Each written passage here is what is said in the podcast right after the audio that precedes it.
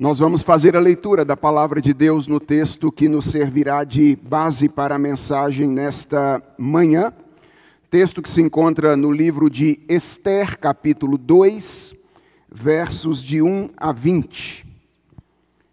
Então, dando continuidade à nossa série de sermões neste livro, nós vamos lidar hoje com capítulo 2, os 20 primeiros versículos. Eu convido você então a abrir a palavra do Senhor para acompanhar a mensagem desta manhã. Eu farei a leitura.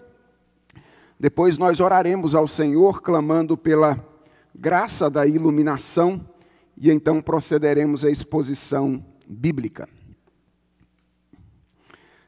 Acompanhe a leitura que farei e receba com fé esta que é a palavra do nosso Deus. Ela diz assim: Passadas estas coisas, e apaziguado já o furor do rei Assuero, lembrou-se de Vasti e do que ela fizera e do que se tinha decretado contra ela.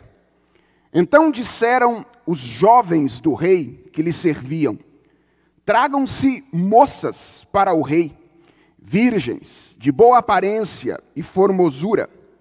Ponha o rei comissários em todas as províncias do seu reino, que reúnam todas as moças, virgens, de boa aparência e formosura, na cidadela de Suzã, na casa das mulheres, sob as vistas de Egai, eunuco do rei, guarda das mulheres, e deem-se-lhes os seus ungüentos. A moça que cair no agrado do rei, essa reine em lugar de Vasti. Com isto, concordou o rei, e assim se fez. Ora, na cidadela de Suzã, havia certo homem judeu, benjamita, chamado Mordecai, filho de Jair, filho de Simei, filho de Quis, que fora transportado de Jerusalém com os exilados que foram deportados com Jeconias, rei de Judá, a quem Nabucodonosor, rei da Babilônia, havia transportado. Ele criara a Adassa, que é Esther, filha de seu tio, a qual não tinha pai nem mãe, e era jovem bela, de boa aparência e formosura. Tendo-lhe morrido o pai e a mãe, Mordecai a tomara por filha. Em se divulgando, pois, o mandado do rei e a sua lei, ao serem ajuntadas muitas moças na cidadela de Suzã, sob as vistas de Egai, levaram também Esther à casa do rei, sob os cuidados de Egai, guarda das mulheres. A moça lhe pareceu formosa e alcançou favor perante ele, pelo que se apressou em dar-lhe os ungüentos e os devidos alimentos, como também sete jovens escolhidas da casa do rei, e a fez passar com as suas jovens para os melhores aposentos da casa das mulheres. Esther não havia declarado o seu povo, nem a sua linhagem, pois Mordecai lhe ordenara que o não declarasse. Passeava Mordecai todos os dias diante do átrio da casa das mulheres para se informar de como passava Esther e do que lhe sucederia. Em chegando o prazo de cada moça vir ao rei Assuero, depois de tratada segundo as prescrições para as mulheres, por doze meses, porque assim se cumpriam os dias de seu embelezamento: seis meses com óleo de mirra, e seis meses com especiarias e com os perfumes e ungüentos em uso entre as mulheres. Então é que vinha a jovem ao rei. A ela se dava o que desejasse para levar consigo da casa das mulheres para a casa do rei. À tarde entrava e pela manhã tornava à segunda casa das mulheres, sob as vistas de Sasgas, eunuco do rei, guarda das concubinas. E não tornava mais ao rei, salvo se o rei a desejasse e ela fosse chamada pelo nome. Esther, filha de Abiail, tio de Mordecai, que a tomara por filha, quando lhe chegou a vez de ir ao rei, nada pediu além do que disse Egai, eunuco do rei, guarda das mulheres. E Esther alcançou favor de todos quantos haviam. Assim, foi levada Esther ao rei Assuero, à casa real, no décimo mês, que é o mês de Tebete, no sétimo ano do seu reinado. O rei amou a Esther mais do que a todas as mulheres. E ela alcançou perante ele favor e benevolência mais do que todas as virgens. O rei pôs-lhe na cabeça a coroa real e a fez rainha em lugar de Vasti. Então o rei deu um grande banquete a todos os seus príncipes e aos seus servos. Era o banquete de Esté.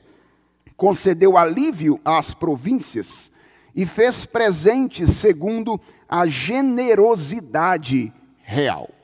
Quando pela segunda vez se reuniram as virgens, Mordecai estava sentado à porta do rei. Esther não havia declarado ainda a sua linhagem e o seu povo, como Mordecai lhe ordenara, porque Esther cumpria o mandado de Mordecai, como quando a criava. Vamos orar ao Senhor mais uma vez? Santíssimo Deus, que nesta manhã fria o nosso coração seja aquecido pela tua palavra. Fala conosco, Senhor. Nós precisamos ouvir a tua voz. Precisamos ser confrontados pela tua palavra, dirigidos por ela, corrigidos, orientados, confortados pelo poder que há na tua palavra. Fala, portanto, com o teu povo. É a oração que nós te fazemos, em nome de Jesus. Amém. Irmãos, nos anos 80, um famoso apresentador de TV no Brasil criou uma brincadeira que transformou uma das frutas típicas do nosso país em um símbolo cultural negativo ele tinha um programa de calouros. E todas as vezes que alguém cantava mal, além de tocar uma buzina, ele trazia a, a esta pessoa que cantava mal um troféu, o presenteava com um troféu abacaxi. De lá para cá, a fruta virou o símbolo daquele tipo de honraria que seria melhor não ter um troféu abacaxi. Esther, capítulo 2, narra como uma jovem judia que morava na Pérsia de Assuero recebeu um troféu desse tipo.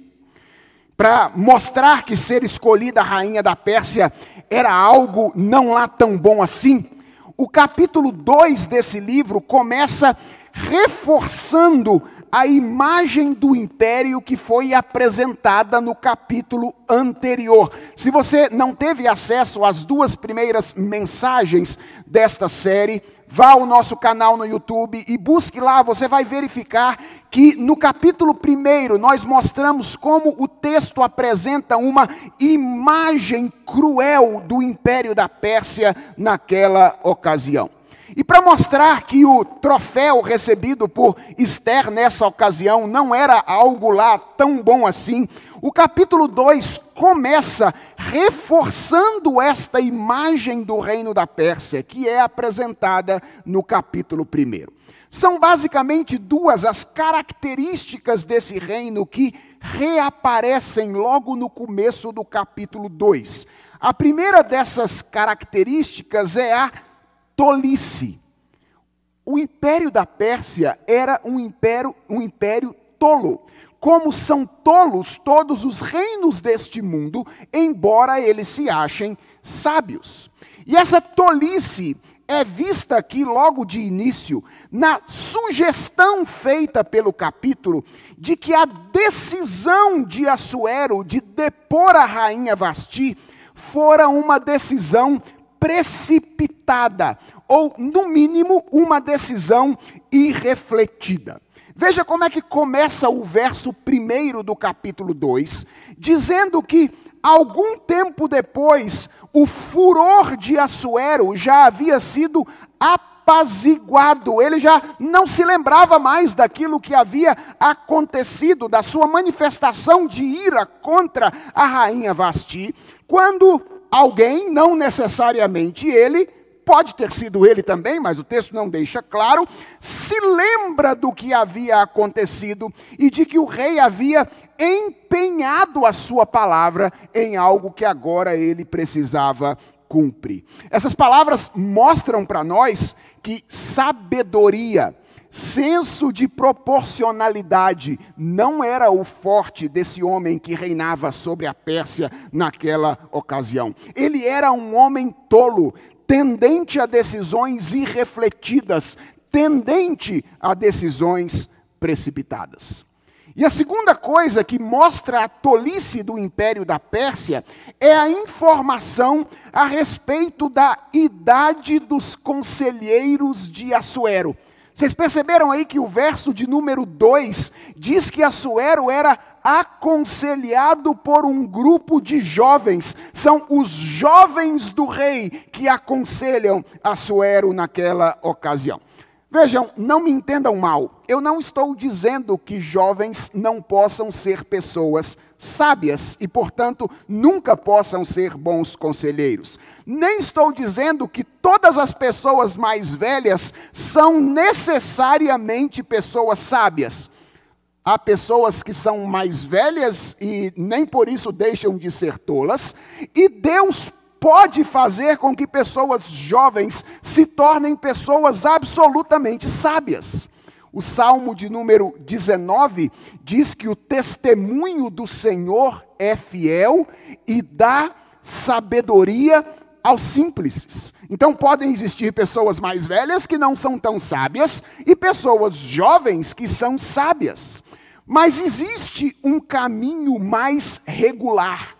E esse é o caminho de que as pessoas mais experimentadas sejam as pessoas mais sábias e se tornem a fonte de conselho para aquelas pessoas que buscam a sabedoria. Mas os reinos desse mundo ignoram este caminho regular. Eles costumam fazer pouco caso dos seus velhos, pouco caso da sua história, pouco caso da sua tradição, como se fosse inteligente fazer isso. Boa parte dos reinos deste mundo tem um espírito revolucionário que rompe com a experiência da velhice. E desta maneira, eles revelam também a sua tolice.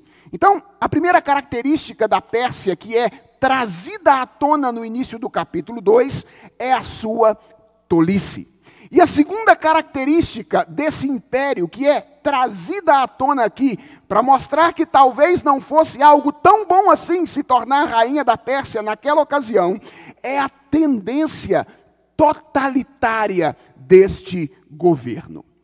Irmãos, quando nós contamos a história de Esther, normalmente nós descrevemos o processo por meio do qual ela ascendeu à posição de rainha como um grande concurso de beleza. Alguma coisa tipo Miss Brasil ou então o Miss Universo.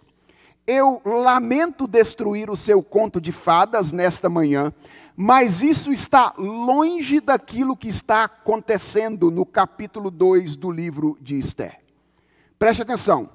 O que nós temos aqui neste capítulo é um sequestro de moças atraentes para o harém de Assuero, seguido de uma experiência sexual casual, com base na qual o rei haveria de escolher a sua nova rainha.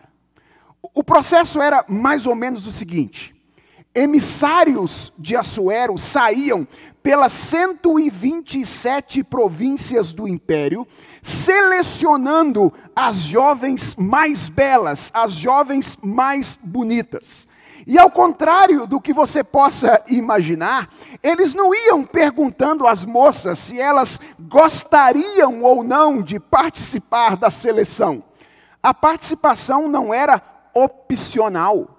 A participação era obrigatória. A única coisa que poderia livrar uma jovem de entrar no jogo naquela ocasião era ser considerada feia. Ou seja, era ser considerada não atraente. Essas jovens então eram levadas para a capital do império, a cidade de Suzã, e entregues a um homem chamado Egai, que era o maior especialista em embelezamento feminino de toda a Pérsia antiga. E na clínica de Egai, elas eram então submetidas a um longo tratamento de beleza que tinha a duração de 12 meses. Seis meses com alguns produtos estéticos e mais seis meses com outros produtos estéticos específicos.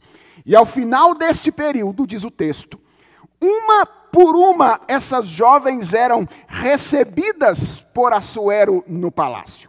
E a respeito deste encontro, o texto diz duas coisas. Primeiro, o verso 13 diz que as moças podiam levar o que elas quisessem da casa das mulheres, do harém do rei, para o palácio naquele encontro. E a segunda coisa que o texto diz no verso 14 é que elas entravam na tarde de um dia e elas saíam na manhã do dia seguinte. Deixa eu fazer uma pergunta a você. O que é que vocês imaginam que elas ficavam fazendo lá durante a noite? Brincando de joquem-pô? É claro que não. Assoero dormia com elas. Ele as experimentava uma por uma, até encontrar a mulher que mais o agradasse. Lembre-se que os critérios da escolha da nova rainha eram critérios estéticos. Por que, que Vasti foi deposta? Porque ela não quis expressar, revelar durante a festa a sua beleza. Quando os conselheiros de Assuero falaram em uma rainha que fosse melhor do que Vasti, eles não estavam pensando em termos de caráter, porque esta é uma questão relativamente negociável para os impérios desse mundo. Eles estavam pensando em alguém que fosse jovem, bonita, obediente e que satisfizesse os desejos do rei. A mulher que fosse escolhida por Assuero se tornaria a rainha e passaria então a viver no palácio da Pérsia em Suzã naquela ocasião. E as demais, o que, você acha que aconteceria com ela? Elas voltariam para casa? Não, senhor. Elas virariam concubinas amantes disponíveis, prontas para caso o rei se lembrasse delas em algum momento e quisesse tê-las por mais alguma noite, ele pudesse fazer de acordo com a sua vontade. O que nós temos em Esther capítulo 2 era um, é um sequestro seguido de sexo casual e não um concurso de beleza. Irmãos, o texto não diz como essas jovens e as suas famílias reagiram a isso que está acontecendo aqui. Mas eu creio que não é demais imaginar que talvez as reações tenham sido diversas. E eu acho que nós poderíamos caracterizá-las em três grupos, basicamente. Talvez algumas jovens e famílias tenham reagido com resistência. Talvez algumas jovens e famílias tenham percebido o abuso deste movimento, o quanto ele era abusivo e atentava contra elas, e talvez algumas tenham tentado se esconder dos emissários de Assuero quando eles chegavam na sua região. Talvez algumas tenham sido corajosas o suficiente para tentar escapar daquela situação, brigando. Embora eu não creio que tenha sido a maioria, porque a visão de mundo do paganismo antigo naturalizava toda aquela situação. O rei tinha o direito sobre as pessoas do seu império. A cosmovisão da época tornava aquilo algo muito natural. Mas é possível que algumas pessoas, algumas das, algumas das moças e suas famílias, tenham tentado reagir àquela situação toda. Outras, talvez tenham reagido com resignação. Talvez algumas moças e famílias tenham até ficado meio incomodadas com o que estava acontecendo, mas elas se viam numa situação tão desigual com o império que elas não tinham ânimo para reagir. Talvez elas tenham pensado algo como: quem sou eu para lutar contra o império? A única coisa que eu posso fazer diante de uma situação como essa é aceitar e me submeter. E talvez outras moças e famílias tenham visto toda essa situação como a grande oportunidade das suas vidas. Eu acho que muitas jovens devem ter sido ou devem ter ficado decepcionadas, irritadas até, por não terem sido escolhidas para aquela seleção. Lembra? Não ser escolhida seria ser reputada como feia, como não atraente. É provável que algumas das que ficaram para trás tenham ficado até meio com raiva de não terem sido escolhidas naquela ocasião. E boa parte das que foram, talvez tenham pensado: é a chance da minha vida. Eu não tenho tanto a perder. Se eu for escolhida, eu vou ser a rainha da Pérsia. Pensa nisso. Andar pelos corredores do poder, conhecer gente famosa, desfrutar de luxo e de riqueza. Se eu não for escolhida, eu vou receber uma bolsa do império para viver a vida sendo sustentada pelo império ao longo de todos os anos da minha existência, com boas chances de nunca ter que entrar no quarto de Assuero, aquele homem chato, mais uma vez. Veja, é, é, provável que em ambos os casos essas pessoas tenham pensado que a vida se tornaria meio sem sentido, afinal, aguentar um homem em si mesmado, mandão, tolo como Assuero era, não é nada fácil. Mas será que não vale a pena aguentar isso para ter uma vida mais confortável? Será que não vale a pena se submeter a algo deste tipo para ter uma vida um pouco mais glamurosa?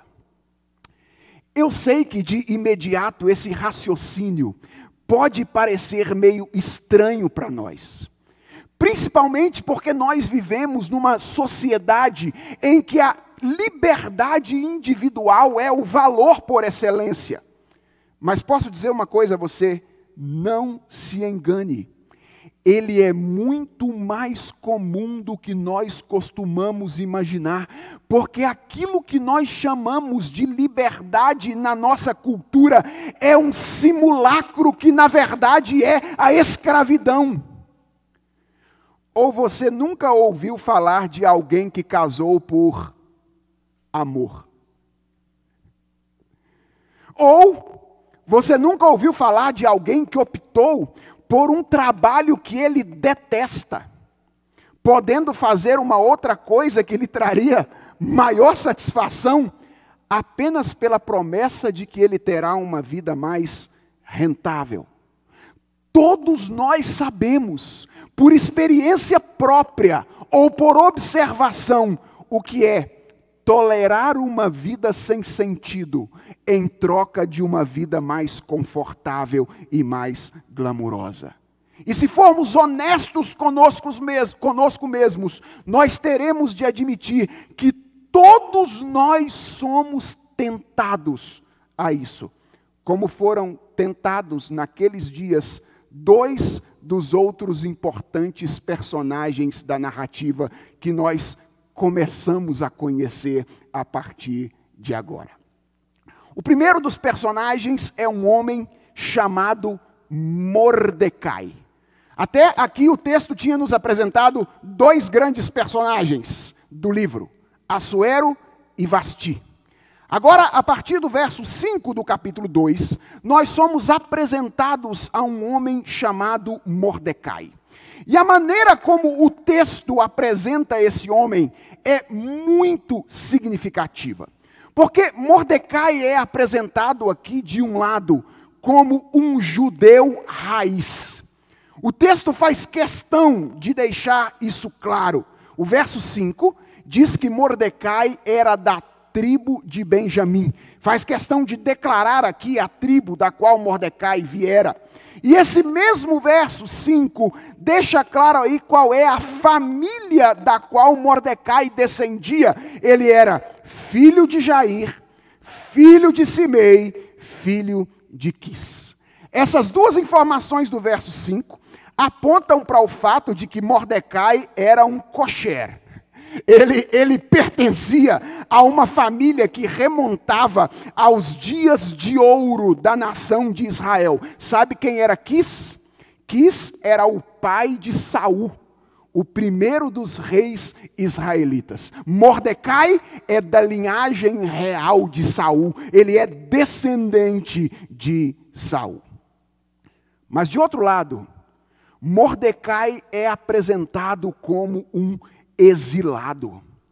O verso de número 6 declara a ocasião exata em que ele fora parar no exílio.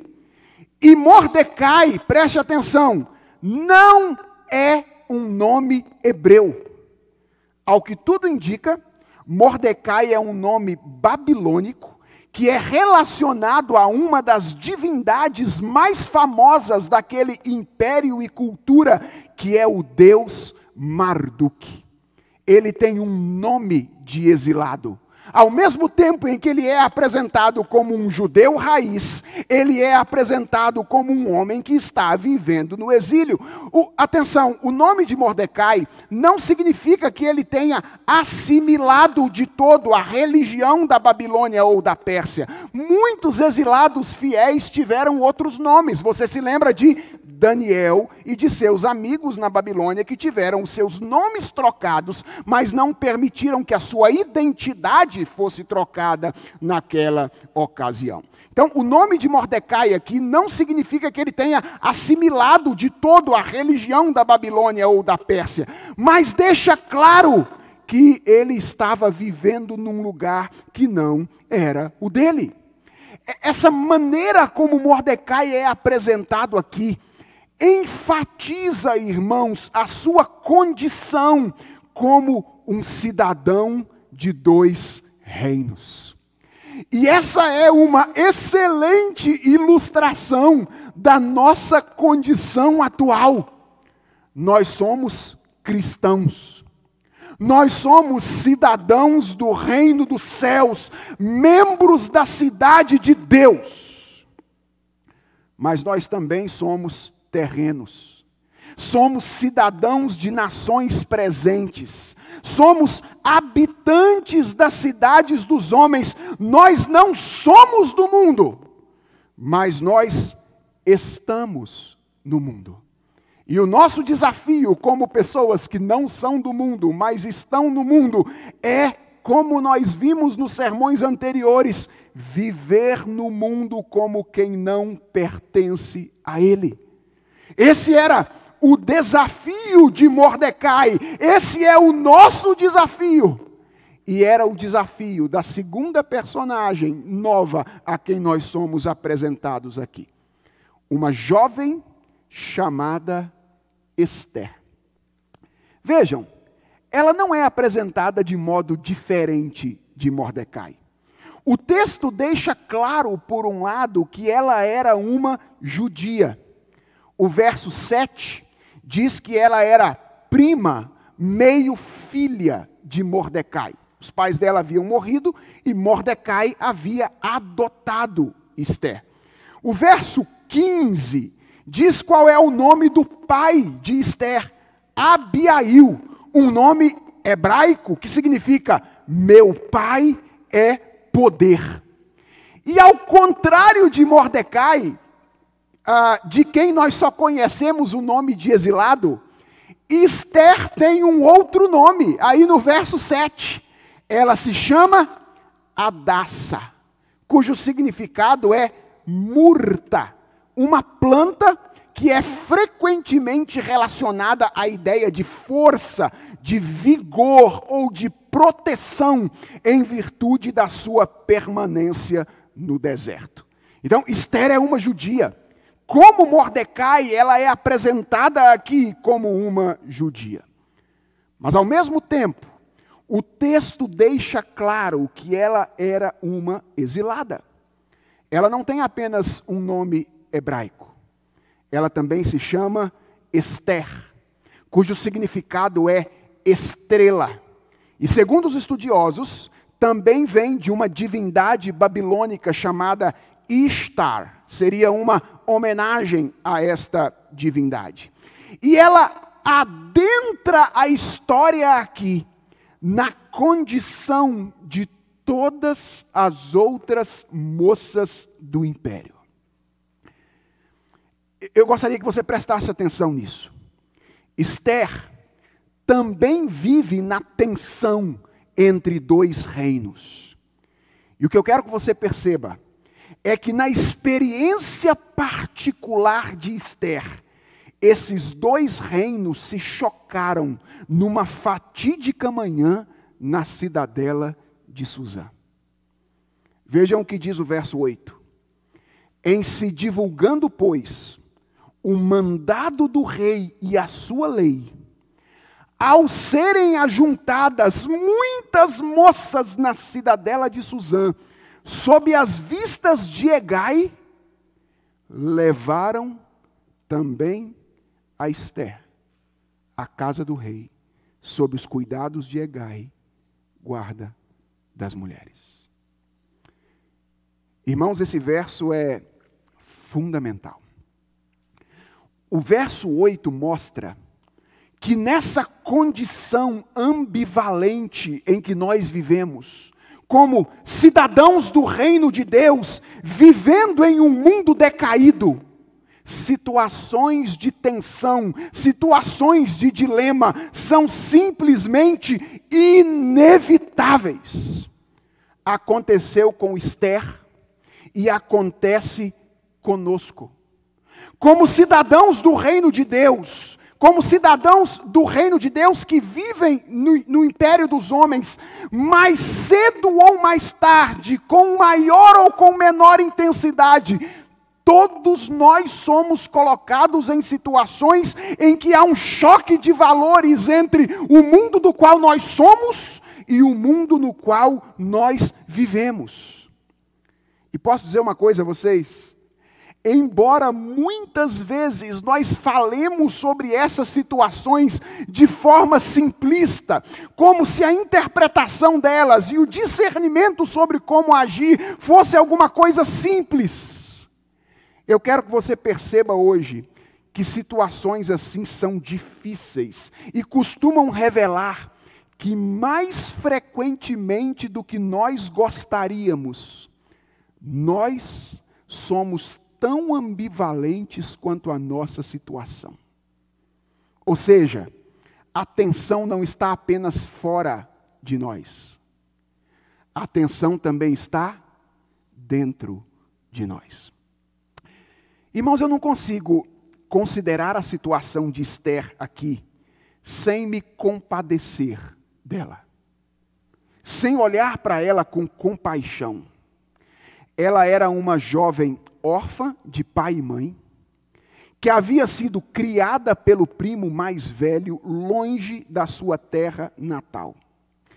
Ela vivia sob a autoridade de um império que se apossava das pessoas, que restringia a liberdade das pessoas e as utilizava como objeto, no meio de uma visão de mundo que naturalizava todo esse uso.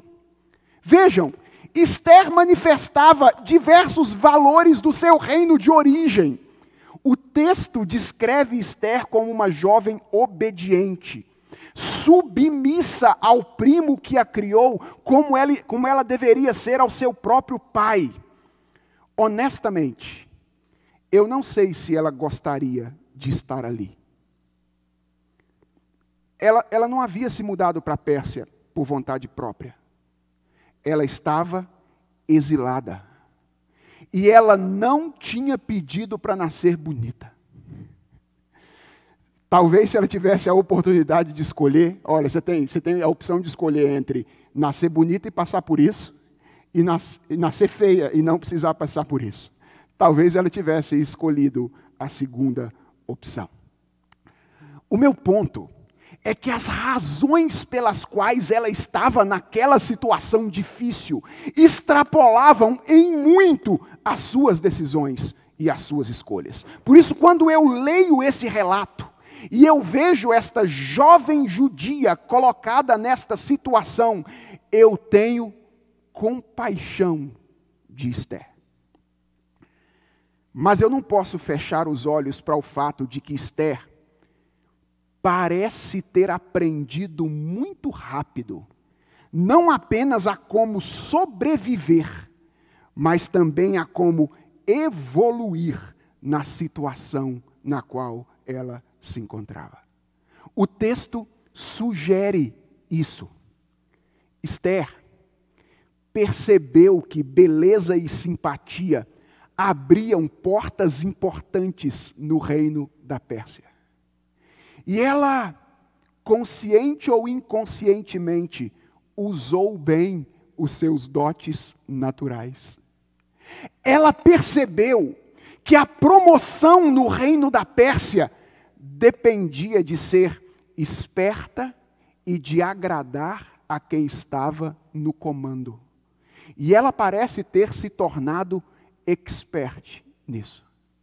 Veja, o verso de número 15 diz que ela alcançava o favor de todos quantos haviam.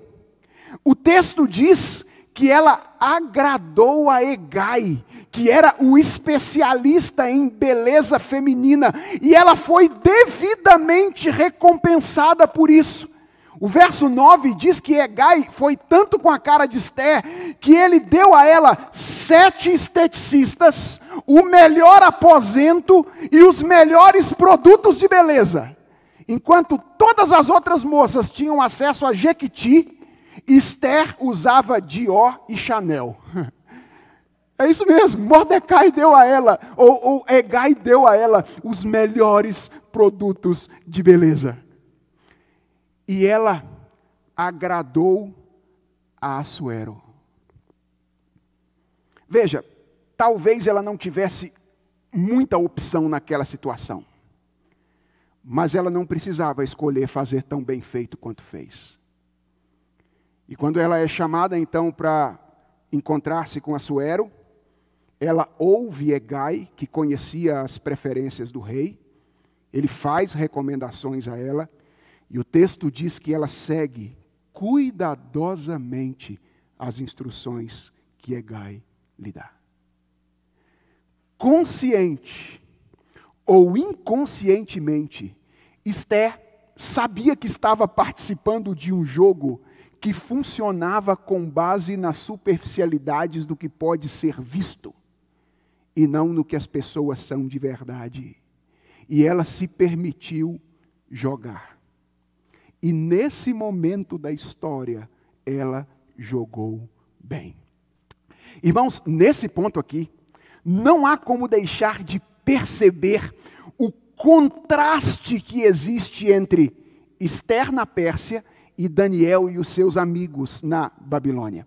Desde o começo, Daniel e os seus amigos assumiram uma postura de resistência imediata contra a cultura pagã ao seu redor. Quando a dieta lhes foi, delegada, eles já assumiram uma postura de que não participariam daquela situação. Esther e Mordecai parecem ter sido menos categóricos de início na sua relação com o império que os cercava. E eles não tiveram de início receio de aceitar as ofertas da Pérsia e se tornarem, pelo menos momentaneamente, um brinquedo para o uso do imperador. Foi assim que ela foi escolhida. Esther recebeu a coroa real e recebeu conjuntamente a coroa uma grande festa. Talvez devesse ter recebido o troféu abacaxi.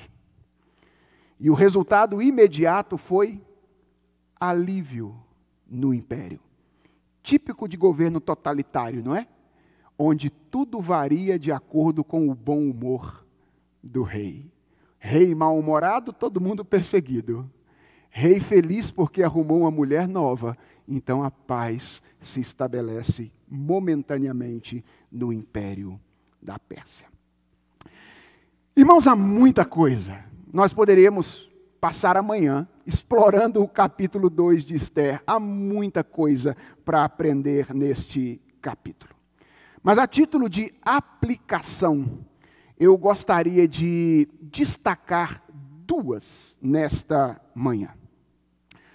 A primeira das coisas que eu gostaria que você levasse para casa, depois de ouvir este relato exposto, é que as tensões espirituais que nós enfrentamos na vida cultural são todas elas consequência do pecado. Eu vou repetir. Nós enfrentamos muitas tensões espirituais na vida espiritual, como Mordecai e Esther neste dia. E eu quero que você saiba que todas as tensões espirituais que nós enfrentamos na vida cultural são consequência do pecado. Você já parou para se perguntar por que esta jovem judia chamada Adassa se viu um dia nessa situação tão difícil? Já parou para se perguntar isso? A resposta é: pecado. Como assim, pastor? O pecado dos seus antepassados que foram rebeldes contra Deus e fizeram com que Israel fosse parar no cativeiro. Não fosse o pecado dos seus antepassados, Esther não estaria vivendo nessa condição. O pecado dos seus contemporâneos, que já deviam ter voltado para Jerusalém, mas resolveram ficar, porque imaginaram que a vida na avançada Suzã seria melhor do que na atrasada e destruída Jerusalém. Deus já havia libertado o povo do cativeiro, mas muitos deles resolveram ficar por causa do conforto que eles tinham na Pérsia, ao invés de voltarem para reconstruir a cidade de Jerusalém. Pecado dos antepassados, pecado dos contemporâneos, pecado de Assuero, um homem insaciável em seus desejos, que se via no direito de se assenhorar das pessoas para satisfazer os seus próprios interesses. E talvez o pecado dela própria, que a convenceu de que talvez valesse a pena ceder um pouquinho à desobediência para obter uma vida mais confortável. Tudo isso obviamente, resultado do pecado dos nossos primeiros pais, que desfigurou completamente a vida no jardim que Deus plantou para a sua glória e para o nosso bem. Irmãos, não fosse o pecado, a nossa vida na cultura não experimentaria nenhum tipo de tensão espiritual. Nós só as experimentamos porque o pecado adentrou a nossa experiência. E o que eu quero que você entenda é que o pecado tem consequências. E frequentemente, as consequências do nosso pecado perpassam o tempo e o espaço e atingem pessoas que nós nem podemos imaginar. Eu não estou falando de maldição hereditária, não, tá bom? Eu estou falando daquilo que a gente faz quando pecamos contra as pessoas e institucionalizamos padrões culturais que vão sendo perpetuados ao longo do tempo. Esther está sofrendo aqui por causa da multidão de pecados que está ao seu redor. O, restante do livro vai mostrar como o pecado traz consequências que atingem uh, mais pessoas, mais espaços do que nós costumamos imaginar. Mas eu quero que você vá para casa hoje com a consciência clara de que não existe vantagem alguma na vida de pecado. Ele não vale a pena. O pecado além de nos afastar de Deus, que é o seu efeito danoso primordial, coloca a gente, os nossos queridos e pessoas que a gente eventualmente nem conhece em situações difíceis e desagradáveis. Por que, que existem tensões espirituais na nossa vida cultural? Porque o pecado adentrou esta realidade. E o pecado se espraia, se espalha, vai marcando situações e se impõe muitas vezes, ou impõe situações difíceis às pessoas que vivem neste mundo decaído. Então, essa é a primeira lição que eu gostaria que você levasse para casa. O pecado não vale a pena. O pecado, além de te afastar de Deus, coloca você, os seus queridos e outras pessoas em situações complicadas. Mas eu quero que você aprenda uma segunda coisa com esta passagem nesta manhã. É que Deus tem a fantástica habilidade de transformar situações que resultam do pecado em algo que glorifica o seu nome e produz o bem do seu povo. O que, que diz a palavra de Deus? Onde abundou o pecado, super abundou a graça. E o livro de Esther ensina para nós que a mão de Deus rege a história. E cumpre o seu bom propósito, atenção, valendo-se até mesmo das ações más dos homens.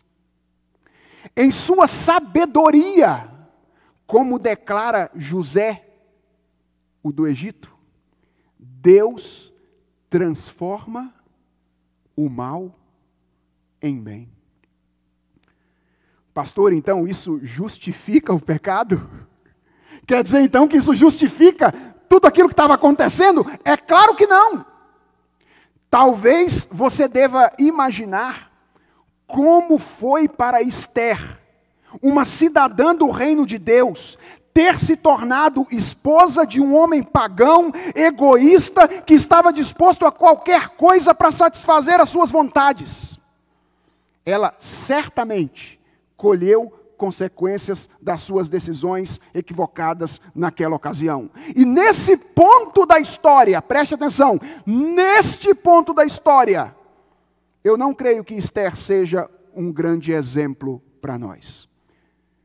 Sujeitar-se aos caprichos do império não era a única opção. E a pagã Vasti já tinha demonstrado isso no capítulo 1. Mas sem dúvidas, isso é um motivo de esperança para pecadores como nós, que vivemos tensões complexas na nossa vida e às vezes tomamos decisões erradas, das quais nós nos arrependemos depois. Talvez você esteja se vendo em Esther, como alguém que foi seduzido momentaneamente e deixou-se levar pelos padrões desse mundo na busca de uma situação mais glamurosa, na, na, busca de uma situação mais confortável, na busca de uma vida mais significativa. Preste atenção no que diz Ian Duguid sobre esse trecho do capítulo 2. Ele diz assim: Essa é a esperança para todos os que se encontram em circunstâncias difíceis no presente, por causa de pecados e concessões anteriores. Aqui está a esperança para pessoas que se casaram com um cônjuge não cristão, mesmo sabendo que isso era errado. A pessoa que escolheu uma carreira com base em todas as motivações erradas, aquele que gastou toda a vida em busca de objetivos errados, todos, atenção, todos podem descobrir que Deus é soberano até mesmo sobre as escolhas pecaminosas e sobre as oportunidades desperdiçadas. Talvez Ele tenha nos trazido para onde estamos hoje, para que possamos servir a Ele de uma maneira única. Isso não torna corretas aquelas decisões e atos pecaminosos do passado, mas isso deveria nos levar a dar graças a Deus porque Ele é capaz de extrair beleza dos nossos esforços maculados e sujos. E preste atenção, talvez a sua vida no passado tenha sido marcado por escolhas que você diga: Deus não pode me usar agora.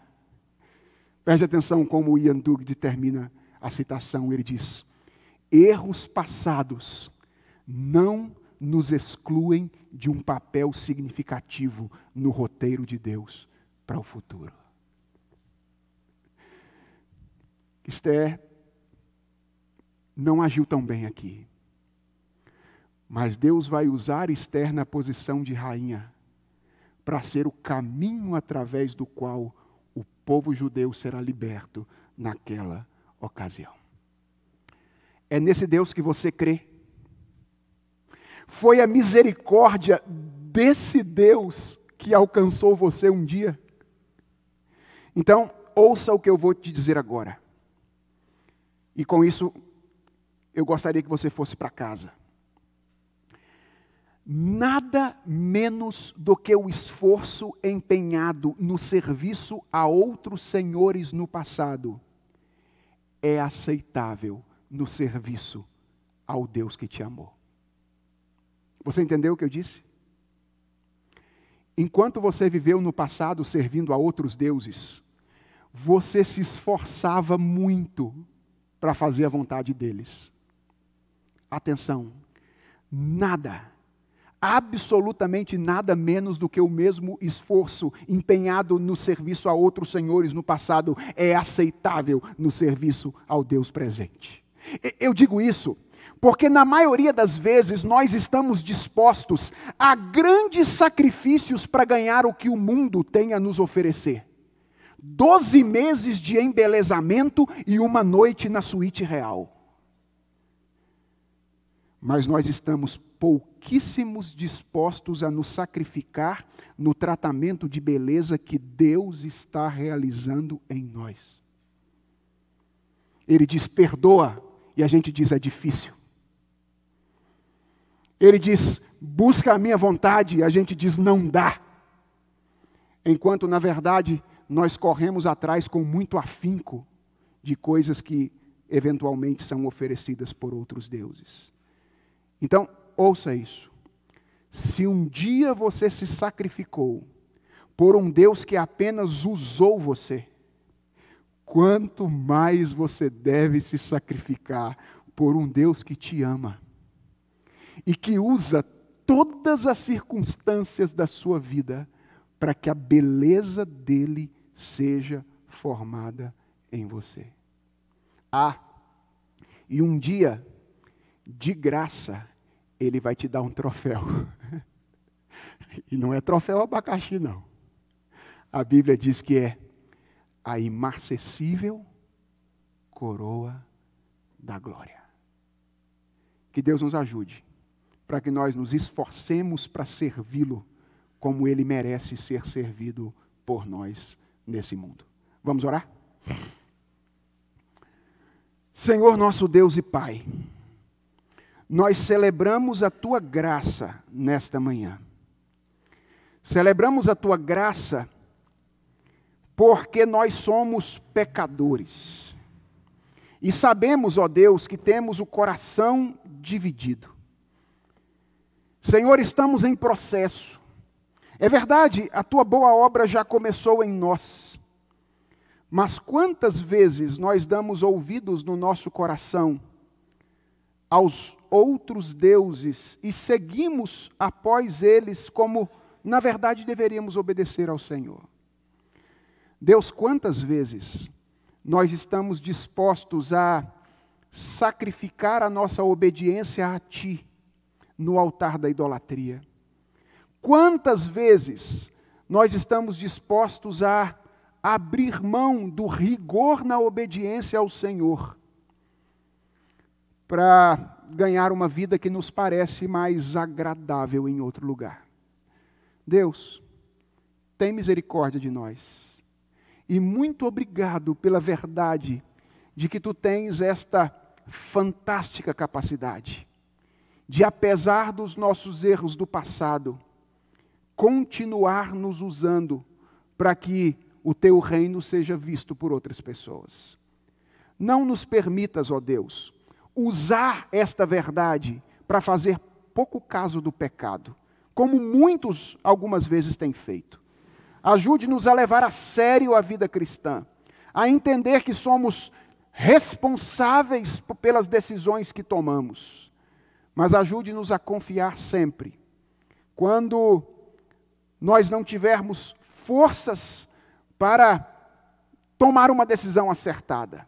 Ajude-nos a correr de volta para os braços de Jesus Cristo, crendo que o Senhor nos perdoa, que o Senhor nos recebe e crendo que o Senhor continua trabalhando em nós para que a beleza de Cristo seja em nós formada.